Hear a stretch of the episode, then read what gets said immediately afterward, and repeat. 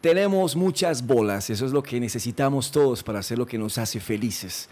Soy Fercho Peña y estoy listo para compartir con ustedes una historia que recorrerá, repasará kilómetros, horas, momentos, historias, anécdotas de lo que quiero compartir con ustedes en un escenario maravilloso para que todos tengamos muchas bolas y compartamos y nos atrevamos a vivir como debe ser, en medio de un trabajo honesto, respetuoso, pero sobre todo con mucha pasión.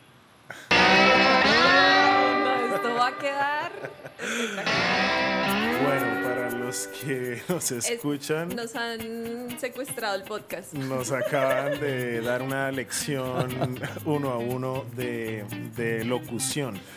Para los que nos escuchan, otra vez aquí somos Iván y Nina en este podcast que se llama Tenemos muchas bolas. Hola. Eh, y hoy tenemos un invitado increíble, la verdad, casi tres décadas eh, siendo la voz de lo que para mí en Bucaramanga ha sido la radio. De pronto yo que soy senior millennial y sí crecí yéndome al colegio escuchando radio con mi Walkman, eh, sintonizando en mi radio programas mañaneros con este personaje eh, Fercho Peña, que para los de Bucaramanga los conocemos mucho y ahora esperamos llevarlo a que lo conozcan en, en muchas más latitudes, ¿no? Aunque creo que ya es más famoso que, mejor dicho.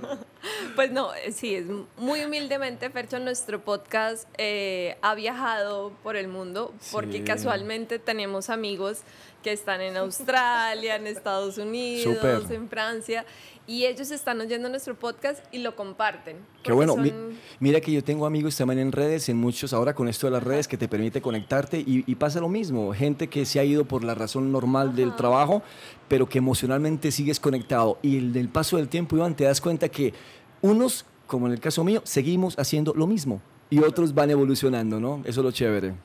Tremendo, Fercho. Em, Fercho, bueno, bienvenido a este podcast. Gracias por esta clase de humildad que nos vas a dar, esta, esta lección de, de locución y del poder de la voz, porque realmente a mí me ha parecido muy interesante hablar contigo y es el poder de tu voz y realmente cómo has construido una marca personal alrededor del sonido, ¿no? Eh, nosotros, pues, obviamente estamos haciendo un podcast donde contamos un poco las historias de Bucaramanga y yo creo que no hay, hay, o hay muy pocas personas tan idóneas para contar la historia de Bucaramanga como de la voz de Bucaramanga que has sido tú. Cuéntale a la gente que no te conoce, porque te han hecho muchas entrevistas, obviamente, y nosotros queremos que esta sea una entrevista menos casual, más una conversación, pero para los que de pronto no te conocen, cuéntales quién es Fercho Peña. Mira que eh, ahora que estamos charlando aquí los tres eh, y, y soy consciente de que sí hay que tener muchas bolas para, para tomar decisiones y entender que mm, puede que te caigas, eh, puede que las cosas no salgan, puede que salgan más adelante, pero lo que tú no puedes permitir es que lo que tú quieres no se cumpla por una falta un poco de compromiso o disciplina. Y ahora que hablaban ustedes de contar cosas y anécdotas, eh, fíjate que eh, hay cosas que la gente no sabe. Y realmente y es en serio que seguramente a lo mejor la voy a contar acá por primera vez. Y te digo por primera vez porque estoy construyendo un texto que muchos llaman libro, pero yo no soy escritor, solo que estoy construyendo un libro que se va a llamar Radio and Rock. Y ese Radio and Rock tiene dos líneas. Uno va a contar procesos de radio, porque la radio tiene dos, dos figuras. Una, la de audio, lo que tú escuchas, y la otra lo que la gente no ve, que es esto, la cabina, el montaje, el lenguaje eh, visible, los, las señas, la organización de todo. Eso el oyente no lo ve, pero cuando uno está en la radio y en la cabina es determinante. Por eso a mis alumnos, a las personas que mm, solicitan o hacen parte de mis talleres, créame que la primera clase que les entrego, y muy fuerte, pero muy fuerte, es expresión corporal. Y todos me dicen, pero Fercho, si esto es radio, expresión corporal, y les digo, mira, la clave de todo, de la voz, incluso, está en la expresión corporal, está en saber cómo tú le hablas al público. Como también le digo a mis alumnos, porque muchos me dicen esto, Fercho, es que yo no tengo voz para radio. Y otros me dicen, no, es que mi voz, y les digo, mira, no me hables de la voz, porque la voz no es. La voz no es, es lo que tú haces con la voz. Y lo que tú haces no es ni el tono, en parte sí, pero lo que tú haces con la voz tiene que ver con una palabra clave que se llama conocimiento. Y le digo a mi gente de equipos de trabajo dos frases. La primera, cuando tú veas al aire en la radio, siempre deja un aporte. Siempre. Nunca hables por hablar. Y la segunda, esta es más casual y me van a perdonar ustedes. Cuando hables en la radio, imagínate que le hablas a tu mamá. Claro, porque cuando uno le habla a la mamá lo hace con cariño y con respeto. ¿Y sabes por qué te digo imagínate? Porque uno en la radio no ve a nadie. Hace poco hacía una charla, un, un taller, les decía a todos, uno está en una cabina, yo le hablo a las paredes, porque uno no le habla a nadie, realmente uno no le habla a nadie. Uno dice los oyentes, pero los oyentes que yo me imagino son mi madre, mi padre, mis hermanos, mi esposa, mi hija, mis amigos cercanos y el respeto que merecen todos cuando uno habla. Entonces, por eso yo concluí, claro, aquí hay que hablar como uno le habla a la mamá. Uno a la mamá, por más que ella de pronto no tenga razón o sí, pero hay que hablarlo, hacerlo con respeto, en un tono con cuidado, ni siquiera a papá, a mamá sí. El papá es un poco más informal, pero mamá es sagrada. Entonces, imagínate tú todos los que llamamos o que dicen ser locutores hablando con cuidado, con respeto, con cariño, con una sensación de pasión por lo que tú haces, ese oyente lo va a entender mucho mejor. Entonces, por eso es muy clave eso. Y uno le dice a la gente, no te confíes de la voz, porque yo conozco voces espectaculares, pero cuando abren la boca para hablar no te dejan nada. Entonces ahí tengo que cambiar la radio. Y es que podríamos decir que Fercho es como el caballero de la radio, porque en serio yo nunca he escuchado a Fercho diciendo marica, huevón, qué pena. no, una vez, una vez en, el 1994 me pasó algo muy particular, porque en el 94 es una época en donde el lenguaje era diferente como el de ahora. Entonces estábamos hablando de los Doors, de los Doors estábamos conversando, eh, que era una banda de Los Ángeles que había empezado a hacer un poco en el rock de la psicodelia, y cuando yo me fui a referir a Jim Morrison, yo dije, este man este man, man magnífico cantante, el avión cuando se iba a estrellar lo levanté. Este magnífico cantante nos ha dado a entender que la poesía en el rock vale. Bueno, y ahí todos me miraban como que, bueno. La salvaste. claro, sí, eso pasa, eso pasa. El poder de la improvisación, que eso también estoy aprendiendo. Sí, mucho en y, este y, momento. y, sabes qué te digo, la improvisación es, es transversal al conocimiento. La gente confunde, mira, la gente confunde la improvisación con hablar. Ajá. Hablar y hable y hable y hable. Yo conozco, lo que te digo, uno conoce gente que habla un montón y habla y habla, pero finalmente no te dejan nada. El que improvisa es el que conoce, el que tiene la capacidad de ir mucho más allá. Cuando te dicen, por ejemplo, me pasó un día, no hace mucho, hace año y medio, dos años, eh, Corpo Visionarios. Es una empresa de bota que maneja el doctor Antalas Mocus. Entonces, Yamid Saldaña, su comunicador, mmm, me contactan a través de la Cámara de Comercio y me dicen, Fercho, queremos que tú presentes el evento. Listo, perfecto. Un evento en donde estaban hablando de cómo estaba Bucaramanga en índices de violencia, de, de temáticas de ciudad. Listo, perfecto. Es que terminé presentando eventos de todas las índoles, seminarios, simposios, foros, festivales de porrismo, festival de la canción, reinados, de fútbol. Terminé presentando de todo.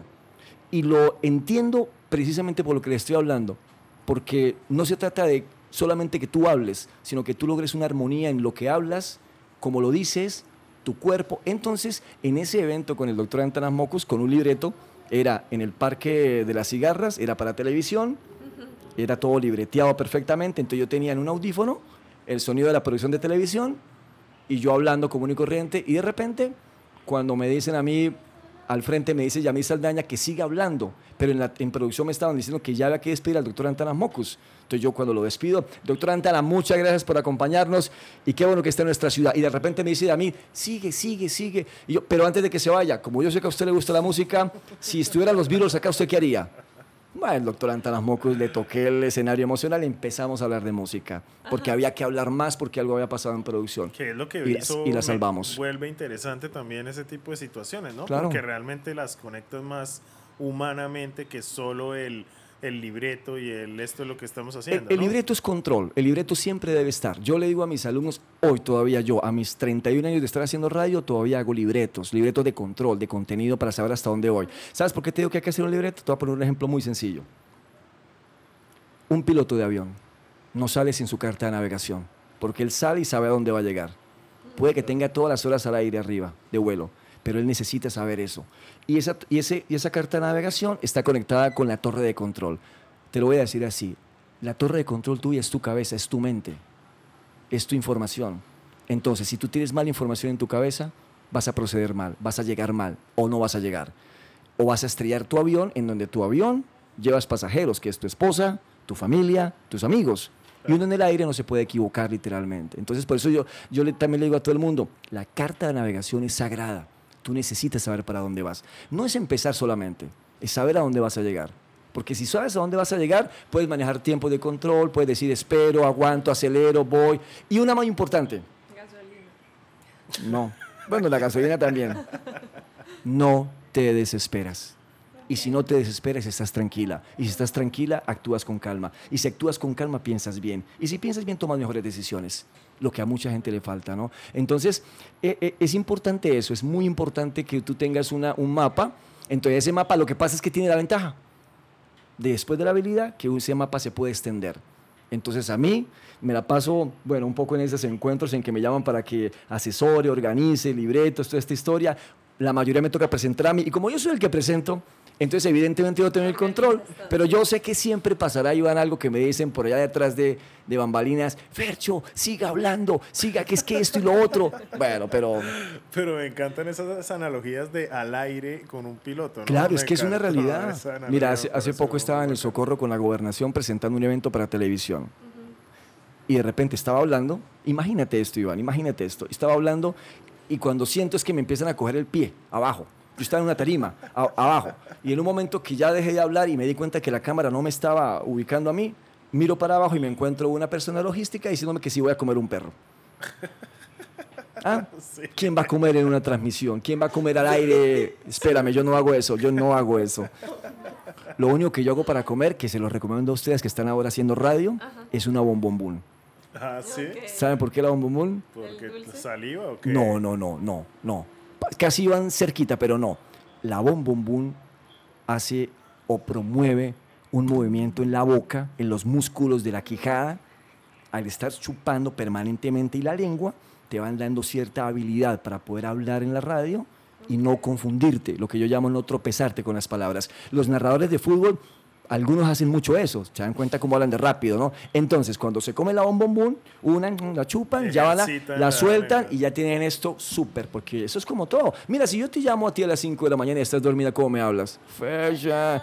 Pero si te hablo a las 4 de la tarde, ya estás a mil, estás en buena onda. Eso pasa igual. Bueno, Nina, comprar como... Sí, eso- como bombono, ¿yo? Eso lo recomiendo. No, para todos lo recomiendo. En serio que sí, lo recomiendo. No, súper buenos los tips. Muchas gracias. Bueno, pru- pura pregunta casual. ¿No han empezado las preguntas todavía?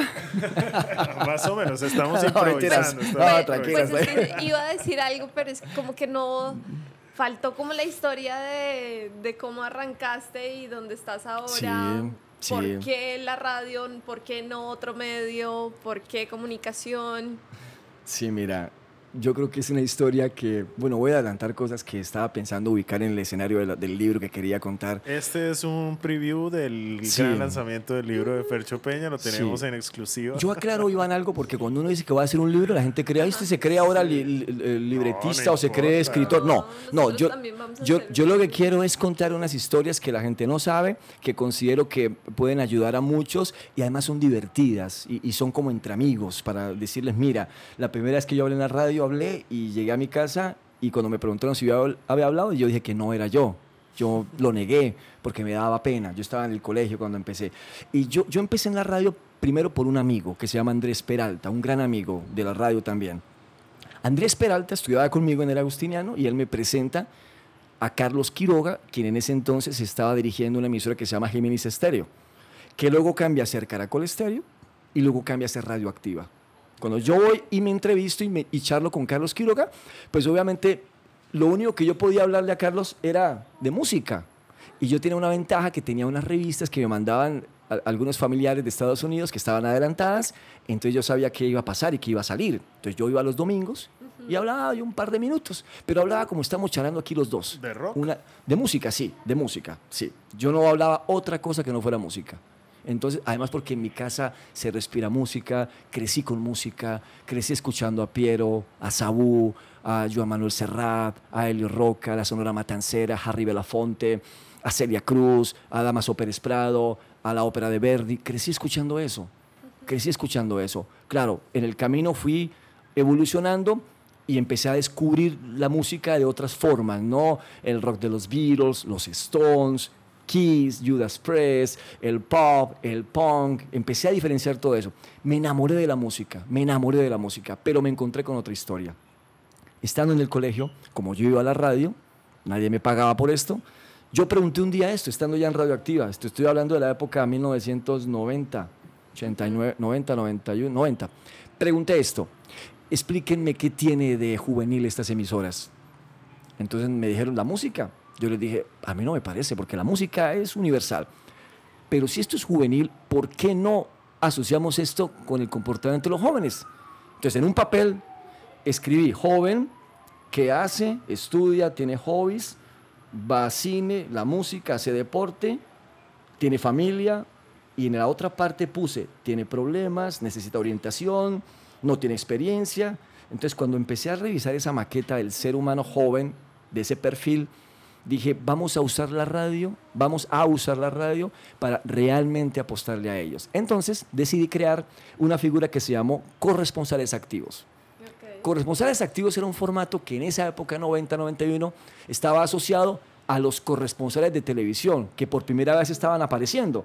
Aquí el primero, recuerdo, creo que fue Jairo Morales para eh, el Canal 1, noticiero, noticiero nacional. Entonces el conductor en el set decía, vamos a Bucaramanga con Jairo Morales. Y Jairo, aquí en Bucaramanga. Entonces yo me imaginé eso en la radio.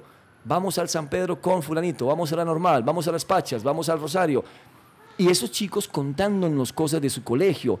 Wow. Day, gobierno escolar, el tema académico, deportes, porrismo, lo que les gusta, en muy buena onda. Pero para poder hacer eso, yo dije, aquí hay que prepararlos entonces me prestaban un sitio en la 33 como un local los sábados y de 2 de la tarde a 4 y media yo me sentaba con ellos a hablar lo que en su momento era un poco como hablar ante el público, vocalizar, organizar ideas.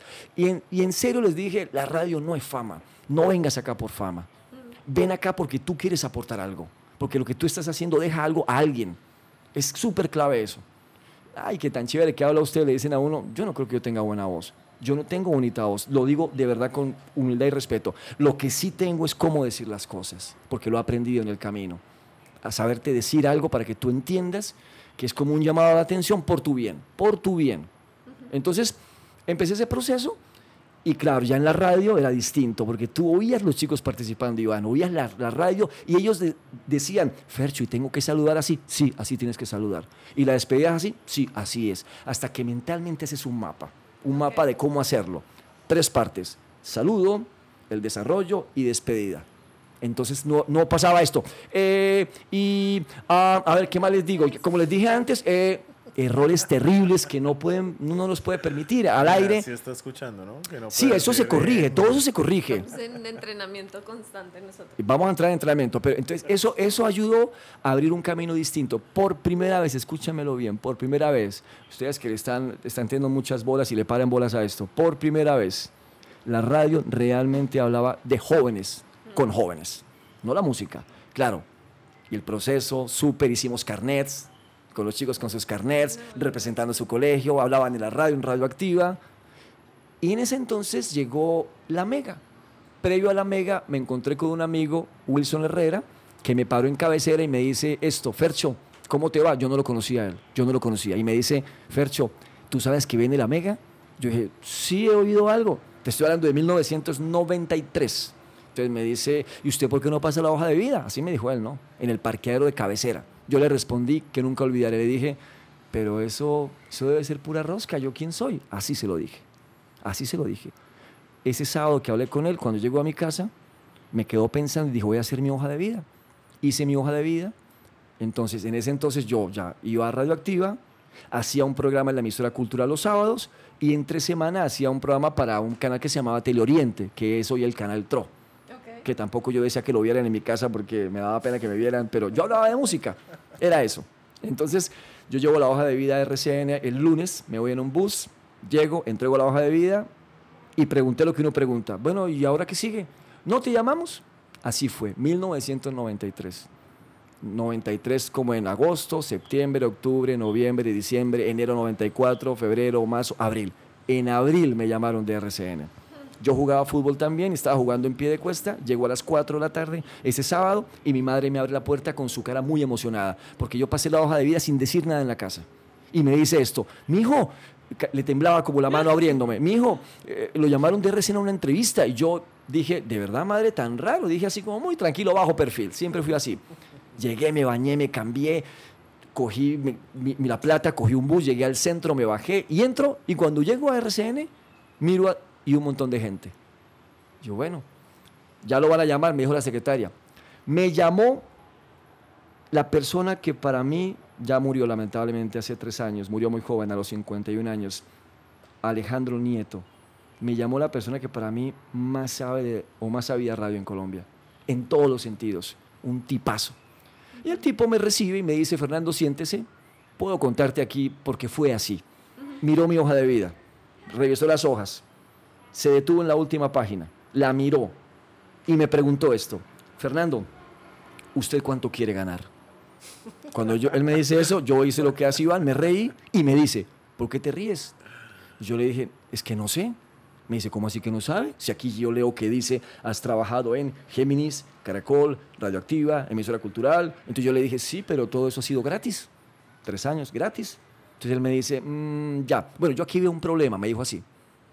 Yo una vez en la mente dije, ay Dios. Me dice, es que yo veo que tú estás en la universidad. Le dije, sí. Y me dice, pero es que aquí estamos buscando un turno para una persona que lo haga de 10 de la noche a 6 de la mañana. ¿Tú lo harías? Yo le dije, sí, claro. Y la universidad, no pasa nada. Así fue. Y él me dice, listo, te llamamos. Este momento que hemos tenido los tres acá en esta radio fue igualito en ese momento, el en, en abril del 94. Igualito, así fue. Ni una palabra más ni nada más. Me fui para mi casa, llegué, pendiente, pegado al teléfono. En esa época no habían celulares. Sonaba el teléfono en la casa y yo, madre, sí estoy, padre, sí estoy. No, no era para mí, no era para mí. Hasta que el lunes me llaman ellos. Me llaman y me dicen, Fernando, primero preguntaron Fernando Peña, mira, me dice Fernando, y estos son estos tipos. Y me dicen, lo, lo hemos escogido a usted. ¿Qué, y ¿qué debo hacer? Preséntese mañana. Entonces, cuando llegan mis padres, yo les cuento ya en un bajo perfil, mis padres emocionados, papás que son, pero yo más tranquilo. Y ahí me cambió la vida. Pero me cambió la vida por una razón. Porque empecé a poner la huella mía. Empecé a direccionar mi sensación desde muy joven para qué era la radio y cómo lograríamos desde la radio hacer cosas maravillosas para seres humanos que sienten, que les duele, que tienen hambre, que les gusta, que no les gusta, que están pensando una cosa y la otra y que a veces no estamos para hablarles, no estamos para ayudarles. Y sobre todo, y sobre todo que hay mucha gente que necesita ejemplos que realmente sean motivadores para que avancen en la vida. Yo siento que soy, yo lo vivo de esa manera. Entonces a mí me cambió la vida y empecé a acelerar. Empecé a acelerar, Iván. ¿Quién te entrenó, Fercho, a ti la voz? Tuve, antes de no, yo tuve una profesora a la cual si yo me la encuentro, yo me le arrodillaría, le diría, soy tuyo, lo que tú quieras, suya. lo que tú, lo que tú quieras. Silvia Vargas, ella me daba en la universidad expresión corporal.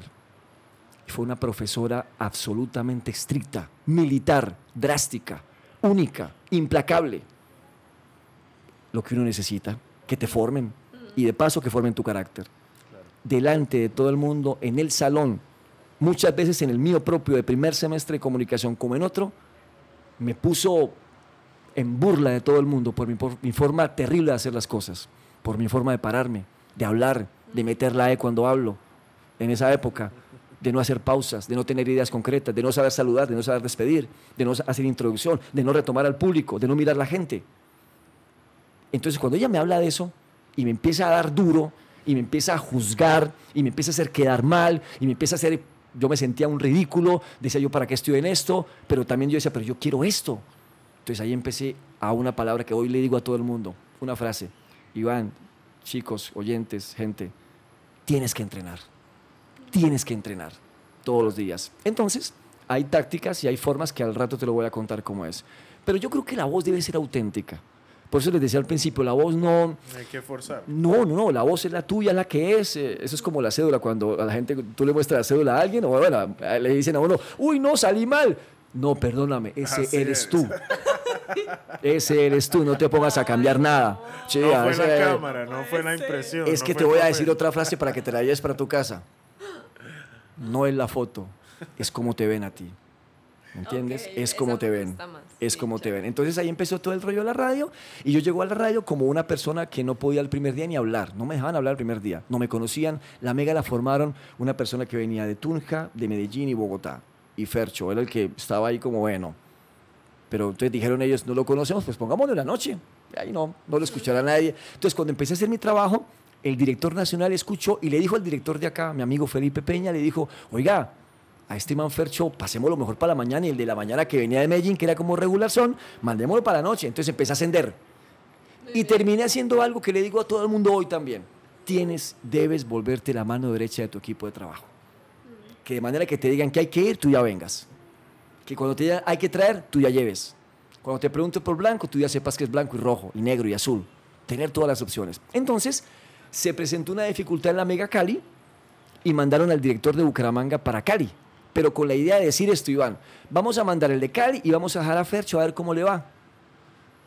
Ahí duré 13 años en ese cómo le va. Pero al tiempo, Alejandro Nieto, cuando vino una vez a Bucaramanga, nos sentamos y charlando de radio y hablando entre cosas, me dice, ¿sabes por qué te elegimos a ti? Yo nunca le pregunté por qué me eligieron a mí. Tampoco me contaron por qué me eligieron a mí en esa convocatoria. Y él me dijo, nosotros te elegimos a ti porque fuiste el único que me demostró que venías a esto por pasión. Y yo necesito gente así para trabajar. Esa lección del 94 marcó mi vida, me ha marcado para siempre, te lo quiero decir. Todavía voy hablando con ustedes, siento que me ha dejado una huella imborrable. Y hoy es lo que le digo a la gente, trabaja por pasión, hazlo con pasión, porque la pasión es algo que es lo único que no tiene límites. Todo tiene límites. Un helado gelatino se te acaba y tiene límites. Un, eh, un viaje termina y tiene límites. El dinero tiene límites. La carga de tu celular se acaba y tiene límites, pero la pasión no tiene límites. Tú haces lo que sea por pasión. Bueno, un poco parecido como cuando uno está enamorado, ¿no? Hace lo que uno dice, oiga, yo hice eso. Claro, estabas enamorado, pasión, emoción. Entonces todo eso es importante. Y ahí empezó esa historia. Pero eso no quedó ahí. Yo digo que me llegó un montón de cosas al tiempo. ¿Te acuerdas que les dije que hacía televisión también? Yo empecé a hacer televisión porque estando, claro, estando en la UNAP, yo leía mucho cosas de música y me fueron a buscar unos tipos. Y me dicen, oiga, usted es que queremos hacer un programa de, de, de, rock en televisión. Y yo pregunté esto. Mira lo que pregunto yo. Perdóneme, ¿por qué yo? Pero yo estaba preguntándole más como pensando en que si yo físicamente era el tipo para salir en televisión, porque me daba pena que en esa época tenía pelo largo, pues, bueno, en fin. Y de pronto me dicen, ¿usted no es el que habla de música en la radio? Yo, ah, bueno, listo, sí. Y pregunté esto, bueno, ¿y cuándo empezamos? Me dijeron, ya. Y dije, ¿ya? Me dijeron, sí, ya. Entonces entendí otra cosa. Dije esto así, a ver, si tú sabes, sabes ya. Si tú conoces, sabes ya. Entonces no pasa nada. Pero como yo nunca había hecho televisión, Iván, yo, les, pregunté a ellos, ¿y dónde grabo? Y me dijeron, escoge tú el lugar. Entonces yo dije, estoy en la UNAP, voy a escoger San Pío. De la UNAP a San Pío voy a preparar cómo voy a saludar y traje a mi, traje a mi memoria a Silvia Vargas, mi profesora de expresión corporal. Y así fue. Me senté en San Pío, puse el papelito con los videos debajo de la pierna y empecé. Me contaron 3, 2, 1 y empecé. Esta banda se llama Aerosmith, una banda de Boston. Y el tipo cuando empecé a hablar de la cámara me empezó a mover así como circular. Entonces yo le dije, hey, espera, espera, espera, espera. ¿Cómo es que te llamas? Esto no es, no es en ácidos el programa. ¿Cómo, ¿Cómo, se llama? Entonces me dice, Juan, Juan, ven, te digo una cosa. Es que yo, yo quiero que me hagas un plano o unos planos en donde la gente vea mi trabajo. Y él me responde, pero Ferso, es que en MTV hacen así. no, pero es que MTV esto no es MTV. Listo, tengan este momento que les voy a contar. Listo, me grabó y empecé a hacer los programas y yo estando en la Mega me llaman por un teléfono y me dicen, Fercho, te llaman de Acovisual. Yo Acovisual pasé, se presentó, soy Carlos Rey de Acovisual. Fercho es que me llaman de Bogotá, están buscando un corresponsal para Televisión Nacional y nosotros creemos que tú puedes ser. Y yo le pregunté, ¿pero por qué yo, Carlos? Y me dice, es que hemos visto lo que tú haces en Teleoriente. Y yo le dije, ¿usted ve eso? Me dijo, sí, nosotros vemos eso. Y que así fue. Me llamó Rodrigo Beltrán, el tipo que abrió en Colombia el formato de los magazines, de farándula. Y me dijo esto. Fernando, me dicen que usted ha hecho televisión. Sí, he presentado videos y esto. Y me dice, ¿usted tiene un video? Y me dijo, ¿usted tiene un video? ¿Usted tiene un video? ¿Usted tiene un video? ¿Usted tiene un video? ¿Usted tiene un video? Eso. ¿Usted tiene un video? Y dije, claro que tengo un video. Mándamelo. Y me dijo, tengo aquí más videos de Bucaramanga. No te garantizo nada. No pasa nada. Mandé el video. A los tres días el tipo me llama y me dice, usted es el hombre. Yo ya hablé con RCN, no se preocupe, no hay ningún problema. Entonces yo viajo a Bogotá y en Bogotá yo nunca había entrado a un estudio de televisión, TV Cine, y me empezó a presentar a la gente. Mire su compañera número uno, Lizeth Maecha, de Bogotá, corresponsal. Manizales, Felipe Arias, quien hoy trabaja en RCN Televisión presentando noticias. Medellín, Natalia París, era una modelo. Y Claudia Vaca, una chica de Calillo. éramos el equipo. Entonces nos tocó grabar una, propaganda en la calle que yo decía, hola, soy Fercho Pérez desde Bucaramanga, estaré todo que ver. Eso es lo que yo decía. Al pasar esa propaganda a mediodía en la universidad, cuando yo caminaba por los recorridos, me gritaban, todo que ver, todo que ver, todo que ver. El programa se llamaba Todo que ver. Paralelo a eso, estando en la radio, estando en la televisión, de Vanguardia Liberal me invitan a hacer parte de un proyecto que, que creamos también llamado La Página del Rock. O sea, estaba en radio, en televisión y en la prensa, todo el tiempo. Y todo eso además presentando eventos, en colegios, en actividades, hacía mil cosas. todo eso me llegó de una. Tú todo eso se lo, se lo, se lo agregas a la pasión, o sea, porque muchos estudiamos en la universidad y nos dedicamos a básicamente a ir a la universidad y punto. Pero, pero todo esto que nos estás contando, pues que es una nota y se ve la pasión eh, a simple vista, ¿se lo acreditas a eso? ¿O crees que fue un golpe de suerte también haber llegado a tantas cosas o es que estabas en el momento adecuado, en el, día adecuado? Mira, el, golpe de suerte así como te mete, te saca, igualitito.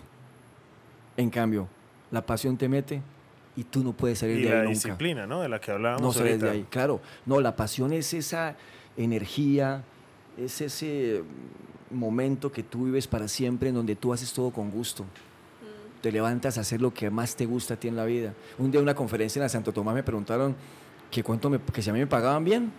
Fercho, ¿a usted le pagan bien? Me dicen. Entonces yo me reí porque yo dije, pensaba yo, ¿pero qué será pagar bien? Les dije, mira, te voy a contar algo. Al chico le dije, noveno semestre, les dije, mira, me levanto a hacer lo que me gusta todos los días. Lo que hago a alguien le sirve. Y además me pagan. ¿Qué opinas de eso?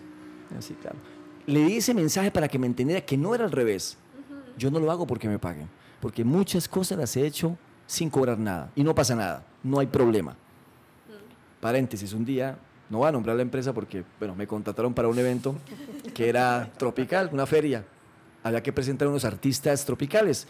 Estaba Víctor Manuel que venía, Silvestre Dangón, Felipe Peláez, este señor Villazón, todo tropical pero yo no les entendía por qué me habían llamado a mí, si yo no era de esa música. Y ese equipo directivo de una empresa muy importante a nivel nacional me decía, Fercho, es que nosotros queremos que seas tú.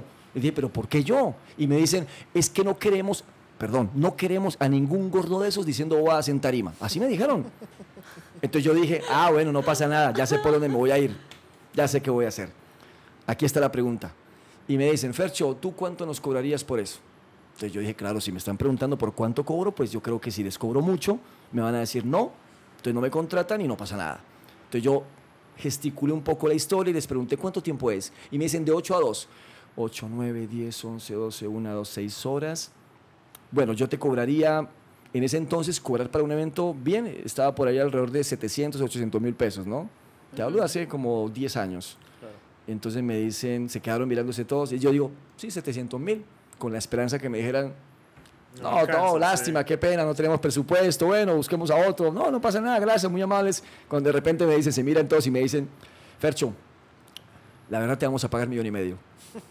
Yo, bueno, listo, perfecto. Y así fue. Pero mi, labor, pero mi labor era una cosa, les aclaré, yo soy presentador, no animador. Animar es diferente. Puedo hacerlo de otras cosas, pero en, en, términos tropicales, que no es mi ramo, no es, no es mi, mi, línea, pues no pasa nada. Y lo que hice fue presentar a los artistas presentar porque ellos querían manejar marca. Entonces sumé la marca de ellos, la marca, el eslogan nuevo que estaban lanzando, más los artistas, en un protocolo súper estético, súper respetuoso y ya. Entonces felices y así fue.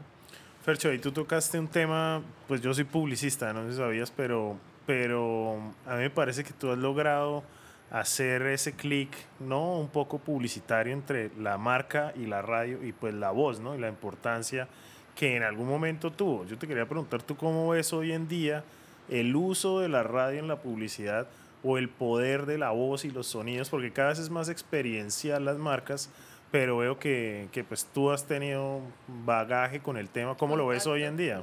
Aquí hay varios aspectos que tú has tocado y de alguna forma a veces buscan voces bonitas, pero voces bonitas sin emociones. Voces bonitas sin saber contar, sin saber los cambios de ritmo que son necesarios. Entonces me acuerdo de una vez que me llamó una empresa llamada People Place, la cual creció desde la Mega también, creció en un local muy chico y me buscan y yo les digo, vamos a hacer esto. Es más, le pusimos de fondo una canción que se llama Games People Play de Inner Circle porque era People Place se mueve, y la canción era Games, People Place. Entonces sonaba como cercano a, la, People Place, bueno, en fin. Entonces, un día me dice su dueño, Fercho, es que yo veo que todas las empresas ponen que el sale 50%, todos están en descuento y yo no quiero eso. Le dije, ah, bueno, don Nino, no se preocupe, ya sé qué vamos a hacer. Bueno, yo también debo decirte algo, Iván, es- yo, yo no soy publicista, pero si tú me preguntas las ideas de dónde salen, casualmente no tengo ni idea, pero el de arriba me surte siempre de algo. Sí. Porque lo que se me ocurrió con lo que te voy a contar es algo muy particular. Él me grafica y me muestra que los almacenes todos dicen sale 50%, o sea, descuento. Entonces yo le dije al tipo, ¿usted qué es lo que quiere? Me dice, yo quiero vender el fin de semana y hacer el descuento. Le dije, listo, vamos a hacer lo siguiente. Le hice el copy y decía, este fin de semana People Place te presenta lo mejor en ropa deportiva. Compra y nosotros pagamos la mitad de tu cuenta. Sí, otra forma de decir te doy el 50%. La entonces la gente llegaba, ¿cuántos son? 300. Ah, no, no, nosotros pagamos la mitad. Ese gesto de, del- el de la caja, el empleado decirte, no te preocupes, yo te pago la mitad, eso generó un rollo emocional chévere y bueno, cosas así.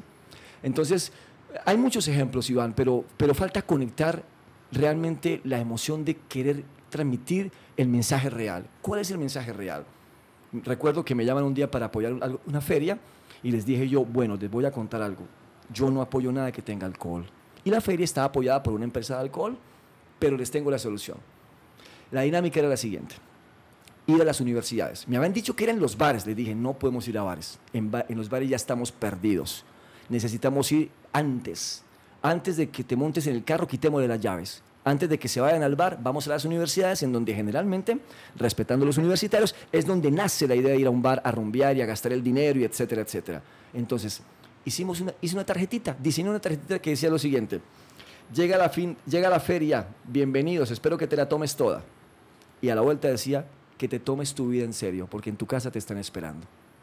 Claro, cuando yo llegaba a uno y le entregaba la tarjeta a X desconocido, la gente recibía, miraba, y cuando volteaba, uno veía la cara que le pasaba como un papel en blanco. O el impacto, como que te dejó algo, como que yo no sé si fue y tomó, no tengo ni idea, pero ahí le sembramos la sensación de que no era bueno consumir alcohol. Otra forma de hacer las cosas. Ese- ¿No eh, eh, consumes alcohol? yo no, nunca. No, porque mi- toda mi vida vida fue deportiva. Toda Ah, mi vida sí. fue deportiva. ¿Y por qué Jugué- deportiva? Porque, la, bueno, primero porque desde los siete años con mis padres, mis padres eran, bueno, ya murieron, pero a ellos les debo todo, todo. No porque me hubieran dado una cosa o no. Lo que pasa es que ellos me dieron lo que una persona necesita, un gran ejemplo. Eso es. Porque eso es lo que tú necesitas para abrir un camino. Y ese ejemplo viene también de confianza, de capacidades, de arriesgarte, de empezar, en fin. Y mis padres, pero tú dirás, pero ¿cómo usted a los siete años tomó la decisión de entrar a nadar? Claro que yo no la tomé, fueron mis padres, pero mis padres, como yo era un hijo que entendía que la obediencia era primero, pues mi papá me dijo, vamos a ir a nadar, pues vamos a ir a nadar. Entonces empecé en el proceso entrenando natación. Resulta que la natación descubrí que era una habilidad deportiva, entonces empecé a viajar, empecé a conocer la música con amigos, empecé a ir a torneos, representé a Santander, a Colombia, eso estaba paralelo con el fútbol, entonces fútbol, natación, música, fútbol, natación, música. El estudio era como algo muy normal para mí, no era, pero claro, mis padres, al ver que mis viajes, mis triunfos, medallas, trofeos, porque es una realidad, pues evidentemente encontré un escenario de disciplina do- donde mis compañeros tampoco fumaban, tampoco tomaban, no trasnochaban, ninguno sabía bailar, éramos súper aburridos, por decirlo de alguna forma, si era mirarlo así. Entonces yo crecí así, crecí muy introvertido en esas cosas, muy bajo perfil. De hecho, hoy no salgo a ningún lado, no me llama la atención. Además, ¿sabe por qué no me llama la atención? Porque todos los días me levanto a las 4 y 45. Después de que mi hija se va al transporte a las 5, ¿Ves? al Del- gimnasio Del club de las 5 Entra también. el club de las 5. al gimnasio, al gimnasio, porque el día que no voy al gimnasio, en- en- a nivel de energía me siento raro, no por buscar un cuerpo de una forma u otra, no, no, yo, a mí no me interesa eso. Yo primero miro por dentro, o sea, por dentro soy yo, emocionalmente, mentalmente. Además que en el gimnasio, en las series de fondos, craneo cuñas, Ah, sí. craneo cuñas, y voy escribiendo y eh, ahí sí cojo mi celular y voy escribiendo para que la idea no se me vaya. Ahí le doy forma a muchas cosas. Sí, ahí activa uno el cerebro realmente, pues para poder las hacer endorfinas y todo. Claro, pero entonces estoy al margen de eso. Entonces yo, yo también le digo mucho a la gente esto, explícame, y inclusive a mi esposa le digo, casualmente le digo, mira, ¿viste la esquina? Unos tipos sentados tomando un montón de cervezas, llenarse de esa agua. ¿Cuál es la idea de esto? ¿Para Pero qué es, esto? es un poco chistoso, no sé, perdón amor si estoy secuestrando el- la conversación, pero, pero sí hay una, hay una, hay un tema extraño ahí, ¿no? Porque el rock and roll No cuadra, eh, si tienes razón, no está cuadra. No cuadra. acostumbrado, cualquiera de pronto hubiera pensado, no, pues este man le encanta The Doors, Led Zeppelin, de Pink Floyd, quién sabe qué más, qué más vainas. Y tengo tatuajes, y tengo piercing, y Exacto. esto y lo otro. Es y- muy chévere, ¿no? De todos modos, obviamente estamos en una etapa mucho más avanzada, pero... Claro que yo tengo el pues piercing sí hace... me- Yo cuando me puse este piercing, man, perdóname, cuando me puse este piercing, nadie, nadie casi Claro. nadie tenía eso. No, y ni Cuando- tatuajes en Bucaramanga. Yo, Eh, yo por eso te digo, y lo hice porque, es más, el piercing me lo puse, me lo puse así, porque un día llegué a la, a la tienda donde lo vendían, que se llamaba MTV, así se llamaba en cabecera, y me dice el tipo, llegó esto, Fercho, mira, entonces lo empecé a mirar y me dice, ¿le gusta? Le dije, oye, raro, sí, es como chévere. Y me dijo, ¿quiere? ¿A ¿Lo quiere? City ¿Lo quiere? No, eh, se llamaba MTV, no estaba Rock City Ah, todavía, ok. no existía Rock City todavía. Y me dice, ¿lo quiere? Le dije, bueno, ¿en serio? Sí, y me lo puso de una vez, así fue. Qué Fue chévere. algo de decisión, de no repensar, de, si no me gustó. Y es una, un- a ver, es un mensaje también para que tú hagas, disfrutes, desarrolles realmente lo que, lo que te nazca con gran cuidado. El piercing no le hace daño a nadie. Un día en una reunión, hace poquito, hace como dos años, en una reunión de educación, una persona mandó una pregunta por un papel. No fue capaz ni de hacerlo personalmente. Que yo como hablaba de educación y tenía piercing. Y yo le expliqué y le dije, mira, yo te voy a explicar el piercing, me lo puse cuando tenía 28 años, muy mayor de edad. Y este piercing me alegra seguir llevándolo porque lo que yo hago desenmascara lo que la gente cree que es tener un piercing. Tipo respetuoso, ordenado, trabajador, dedicado con los jóvenes, de familia, no doy mal ejemplo, no soy perfecto, o claro que no, pero tengo una línea que tengo clarísima de lo que yo hago y lo que soy, porque finalmente lo que soy yo y hago es lo que yo disfruto. Yo no me voy a hacer daño a mí, no creo que nadie no lo quiera hacer, ¿no? Entonces por eso creo que lo que tú dices, sí, la gente lo marca uno que porque está en la radio, la fama, que porque está en la radio, que esto y lo otro. A mí me han dicho cosas como estas, que eso sí me incomoda. Me dicen, uy, Fercho, usted en la radio y me imagino ese montón de niñas y esto y lo otro. Yo digo, no, no, no, no ha sido así.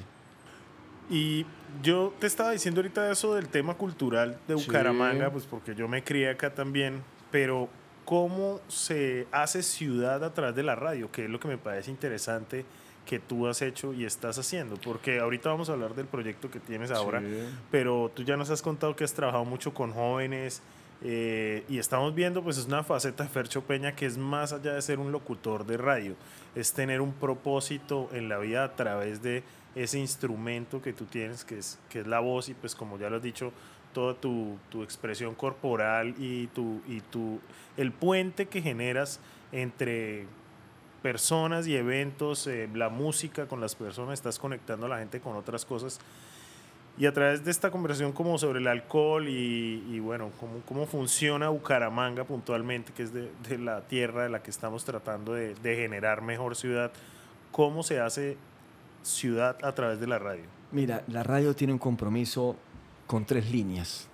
Educar, informar y entretener. No es más. Si tú no cumples con ese estándar, yo te recomiendo que hagas otra cosa. Porque la radio no es para otras cosas. Lamentablemente, lamentablemente, la radio la han usado para esas otras cosas. Entonces, cuando uno no cumple sus estándares, no está cumpliendo con el verdadero ejercicio honesto de un medio de comunicación. Porque te repito, nosotros no sabemos quién nos oye. Es mentira cuando te dicen que Ay, te oyen jóvenes. te oyen-". No, no sabemos porque tú no los sí, ves. Tú te lo imaginas y crees. O hay mediciones, pero tú no lo ves. Tú no sabes. No todo el mundo llama, pero la gente escucha. No todo el mundo va, pero la gente sabe que está la radio sonando. Entonces, desde que la persona que está en la radio no tenga una formación, es imposible. Y la formación es un escenario integral. Una persona que además de que pueda tener una academia, que de hecho te quiero decir, a veces ni la academia hace falta, literalmente, porque todos usamos la voz para hablar. O sea, todos somos comunicadores. Claro. Todos somos comunicadores. Lo que no somos todos, somos personas que tienen claro cuál es el oficio y ejercicio detrás de un micrófono. ¿Para qué hablo yo? ¿Para qué preparo yo esto? ¿Cuál es mi intención? Que me vean a mí o me conozcan. No, perdóname, te equivocaste en la radio, no te ve nadie. Bueno, ahora con las cámaras web te pueden ver, pero no te ve nadie. O sea, que tú sales de la radio y no saben que eres Fercho Peña. Nadie sabe eso. Te escuchan y no más. Entonces, la pregunta es esa. Y la pregunta tiene que ver y ser consecuente con tu proyecto de vida. Planear estas cosas. Saber qué vas a hacer. Que tú hagas con un objetivo. No el objetivo de objetivo 1, objetivo 2. No, el objetivo realizable. Yo hablo en la radio para que el oyente aprenda algo, ya sea de música, ya sea una orientación, ya sea un dato, y para que entienda que él, como yo, no tenemos la única verdad. Yo aprendo de ti, aprendo de ustedes. Viendo montar todo esto, aprendo también. Y aprendo porque sigo entrenando, porque yo también hago lo mismo que ustedes hacen. Igualito así. Yo grabo mis programas de radio así como ustedes están haciendo lo mismo acá. Entonces yo sigo entrenando. Entonces cuando la gente no entrena, pues no puede rendir. Y lo, lo comparo con el deporte. Michael Phelps, un nadador que ustedes conocen norteamericano, entrenó cuatro años 12 meses de lunes a lunes, todos los días, sin vacaciones, sin Navidad, sin Día de la Madre, sin festivos, porque él quería ser campeón olímpico. Y lo consiguió. ¿Y por qué lo consiguió? Porque se preparó, porque entrenó. Entonces nosotros, desde que yo llegué a la radio, desde aquella época que la emisora quedaba en la zona del Chicamocha, en el centro comercial Chicamocha, que era Géminis Estéreo, yo entendí que abrir la boca para decir a la gente, en 1981 Metallica lanza Kill Em All, este álbum está inspirado en el título porque Cliff Burton cuando habló con el manager, el manager les contó que ninguno quería firmarlos, entonces Cliff Burton dijo, entonces matémoslos a todos. Kill Em All, mátenlos a todos. Ahí nace Kill Em All el álbum. Datos como esos. The Doors, una banda que se forma con la idea de que la gente entienda que si la percepción abre puertas y si todos tuviéramos una forma de percibir mejor, el mundo será distinto. Un fragmento del poema de William Blake que tomó Jim Morrison para poner el nombre a la banda. The Doors Open and Close. Pero como era muy largo, entonces le puso solamente The Doors. Todo eso, todo eso te tiene que quedar a ti. Entonces, cuando uno habla en la radio y no deja nada, empieza esto. Y aquí está la música de Madonna y Madonna, que, chimba, que nota, uy, cool, y qué nota Madonna, uy, Madonna, me encanta Madonna. Aquí está Madonna, ¿les gusta? No he dicho nada, pero cuando yo digo Madonna, Luis Chicón, ascendencia italiana, hizo parte como baterista de Breakfast Club, luego es artista bailarina y empieza en el 80-82 a formarse como cantante. Te queda algo aprendes y eso genera confianza en el oyente. Y el oyente dice, como yo digo, este tipo sabe, me gusta aprender de él, a mí me gusta aprender, a mí me gusta escuchar gente que me enseñe, me gusta oírlos a ustedes. y, claro, es, es, importante aprender. Sí, discúlpame que te interrumpa. Ese es como el, el valor de la humildad que está perdido porque la gente cree que ser humilde es no tener nada. Es que mira, la gente de un tiempo para acá quiere estar en la radio por fama, porque es chévere, porque habla bonito, porque la voz es así, porque en la casa le dicen que habla mucho, porque conoce a muchos amigos, porque es influencer, porque es youtuber, de todo. Pero detrás de eso no hay nada, ¿me entiendes? Entonces dice uno, en las manos de, mira, es igualito que el mismo avión, el, el Boeing 747, el Air Force One de los Estados Unidos, manejado por Fercho Peña. Nos estrellamos todos. Así sea el superavión. O sea, el que lo conduce lo lleva mal. Entonces, lo que decía Iván tiene mucho que ver con que si en la radio realmente no tenemos la conciencia de a qué vamos, pues las cosas van a seguir complicadas. Hoy la radio tiene otras formas de verse, tiene otra forma de contenido. Entonces, por eso, si tú me lo preguntas a mí, yo no prendo radio. No me interesa por esa razón. Esa radio no me interesa no me interesa porque a mí no me aporta nada. ¿Cómo es esa radio hoy? Eso te queríamos preguntar. ¿Qué opinas de esos formatos? Yo, yo respeto a la gente que está porque no soy quien para juzgar. Y por una razón muy clara, porque yo en mis 31 años de estar desde la radio sigo aprendiendo. Y sigo aprendiendo de mis entrenamientos, sigo aprendiendo de mis conciencias. Fercho Peña.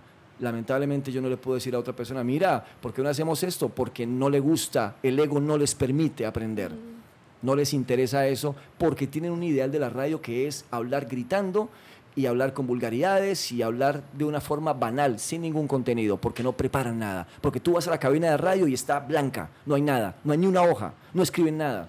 Mi academia siempre fue de un principio, le decía a los chicos, ¿tú qué vas a decir de Van Halen? Investiga. Banda Van Halen, los hermanos Alex y Eddie, se llamaban Mammoth, son de Pasadena, California. Listo, con esos tres datos vas al aire. Esta es la música de Van Halen, una banda de Pasadena, California, se llama Mammoth y está liderada por los hermanos Alex y Eddie Van Halen. Esto se llama Jump de 1984. ¿Me entiendes? Ese es el rollo, que a veces no tenemos. Y otra cosa, que los roles de la radio los han tomado como los todos poderosos. Todos son psicólogos, todos aconsejan, todos dicen una cosa. Oye, pero ¿qué es esto?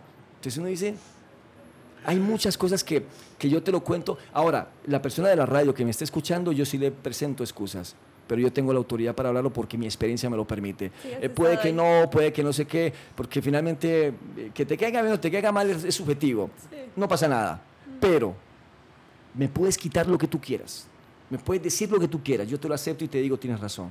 Lo que tú nunca me vas a poder quitar es la experiencia. Y es lo único, como los pilotos de avión, que te permiten volar, porque te miden por horas de vuelo. El que mejor horas y más horas de vuelo tiene es el que maneja el mejor avión. Ahorita hacemos el cálculo, ¿no? ¿Cuántas horas de vuelo? ¿Cuántas horas de vuelo que pues, tienes? Imagínate, son 31 años, de esos 31, 3 en la Mega, 5 en la U, van 18, en la Cultural 20, bueno, y si sumamos 8 horas diarias como jornada laboral, casi 48 mil y pico de horas al aire. tocar hacer una fiesta de los 50 mil sí, horas. pero la verdad que no me, no me afana cumplir horas por cumplir, solo que desde lo anecdótico yo decía yo creo que vamos a tener que parar un segundo para que todos nos estiremos un poquito porque esto está súper entretenida, esta historia. Y se vienen más anécdotas de Fercho Peña acá. Por favor, guárdame esta y seguimos en el siguiente capítulo. Gracias.